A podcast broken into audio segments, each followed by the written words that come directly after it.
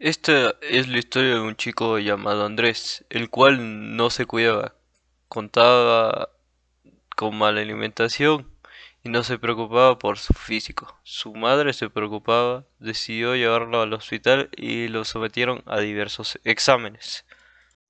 Ay, Dios mío, ¿cuáles habrán sido los resultados de los exámenes que le hicieron a mi hijo? Lamento la demora pero debo informarle que su hijo necesita de un trasplante de corazón inmediatamente. ¿Qué? ¿Por qué? Doctor, ¿qué tiene mi hijo? Mire, señora, su hijo presenta un grave caso de obesidad. El hecho de que no haga actividad física en su día a día y no tenga una dieta saludable hizo que su corazón se llene de grasa y se sobreesfuerce y por eso pasa esto. Entonces, ¿cómo voy a conseguir un trasplante? ¿Dónde lo consigo? ¿Qué debo hacer? ¿Cuánto costaría? Cálmese, por favor. Para conseguir un donante, primero lo que tenemos que hacer es ponerlo en la lista, donde se verificará el tipo de sangre y diversos factores donde determinaremos cuál es el mejor donante para su hijo debido a su mala condición. Está en estado de emergencia y debe atenderse lo más pronto posible. el mayor problema sería encontrar un donante.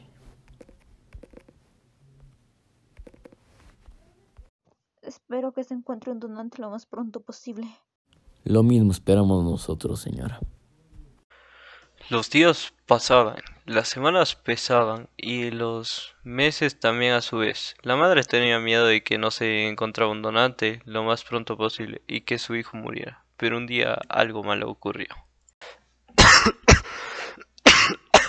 ah, ah, ayuda.